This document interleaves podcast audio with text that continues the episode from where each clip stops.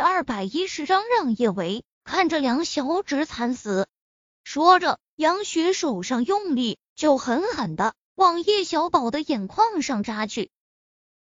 哥，叶小贝的眼泪大滴大滴的滚落。他知道流眼泪真的是很没出息的一种行为，但是他控制不住自己啊。叶小宝双唇紧抿，他努力让自己保持镇定。他缓缓睁开眼睛，视线与杨雪平齐。杨雪，你不会挖掉我的眼睛？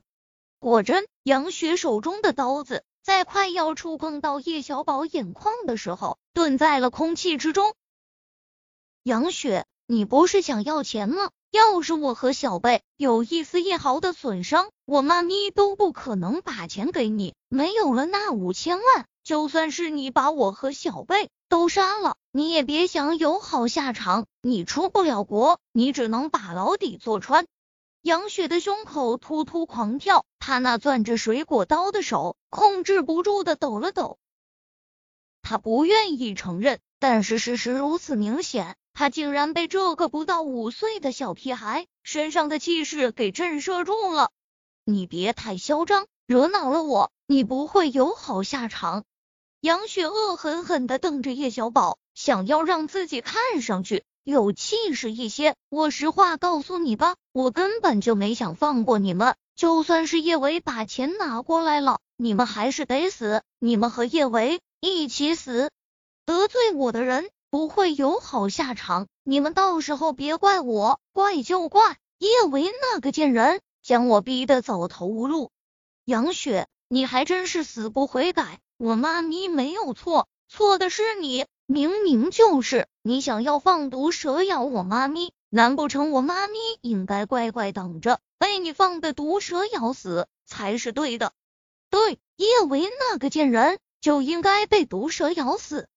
杨雪面目狰狞，一字一顿的对着叶小宝吼道：“是叶维毁了我，要不是叶维放毒蛇咬我，我也不会成为过街老鼠，人人喊打。”叶小宝觉得杨雪这种人真的是挺不可理喻的，他一句话都不想跟这种人浪费，但他更不想自己最爱的妈咪被人随便诋毁，他还是耐着性子对杨雪说道：“杨雪。”毁了你的人不是我妈咪，是叶安好和郑怡。作为一位电脑天才，叶小宝对网上发生的一些事情还是颇为关注的。他沉吟了片刻，接着说道：“要不是郑怡把你被毒蛇咬的视频放到网上，事情也不会发酵的那么大。你一次次害我妈咪，是叶安好指使的吧？”叶安好拿你当枪使，你现在这么落魄，他可曾向你伸出援手？倒是我妈咪，你被毒蛇咬了，我妈咪还帮你扎了几针，防止毒性扩散，否则现在你早就只是一具尸体了。听了叶小宝的话，杨雪不由得陷入了沉默。他承认这个小屁孩说的话也是有一定道理的，可是那又怎么样呢？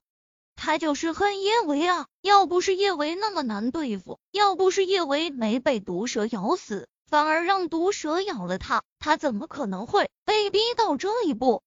闭嘴！你给我闭嘴！杨轩猛地推了叶小宝一把。叶小宝，你别在这里给我胡说八道！就是叶维害惨了我，我不会放过叶维，更不会放过你们。叶维让我的人生跌入谷底。叶维让我生不如死，我也要让他尝尝生不如死的滋味。对，等我拿到了钱，我就在叶维面前杀了你们。我会先挖了你们的眼睛，再剁了你们的双手双脚。我要让叶维眼睁睁的看着他最爱的一双儿女死去，却无能为力。杨雪越说越是兴奋，她咧着嘴感慨，看着自己的孩子死在自己面前。却什么都做不了，那该是怎么痛彻心扉的滋味啊！哈哈，叶维，让你得罪我，活该你痛不欲生。听了杨雪的话，叶小宝和叶小贝的眉头不由得蹙了起来，他们都觉得杨雪是疯了。叶小宝和叶小贝都不想死，他们还有大好人生，他们还没有好好感受这个世界的美好。如果可以好好的活着，他们为什么要死呢？可他们也不是喜欢钻牛角尖的人。如果注定他们今天要死在这里，他们只希望别再连累自己的妈咪了。他们现在最怕的事情就是妈咪会只身带着钱过来，那样可就真的如了杨雪的愿了。杨雪刚想再说些什么，好好吓唬一下这对小屁孩，他的手机忽然撒欢似的响了起来。他以为是叶伟打过来的，他下意识的就想要挂断。出乎意料的是，给他打电话的竟然是国内最负盛名的导演林霄。杨雪是存了林霄的手机号的，他当时弄到林霄的手机号，还费了不少的心思。可惜林霄跟他根本就不是一个世界的人，他没有认识林霄的机会。林霄怎么会忽然给他打电话？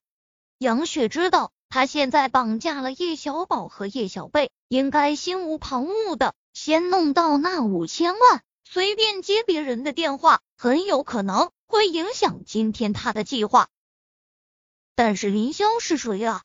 林霄可是国内首屈一指的大导演，就算是只在他的电影里面打个酱油，也能大大提升知名度。若是能演上主角，大红大紫指日可待。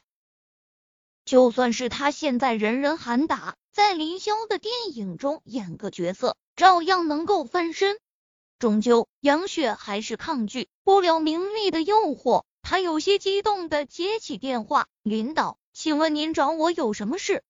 杨雪对吧？林霄的声音之中带着惯有的冷淡与嚣张，但听他这么说话，别人不会觉得不舒服，仿佛他那样的人就应该这般的嚣张不可一世。对，我是杨雪。杨雪的声音激动到了极致，领导，你真的是找我吗？搞笑，我不是找你，我给你打电话做什么？你觉得我有那么闲？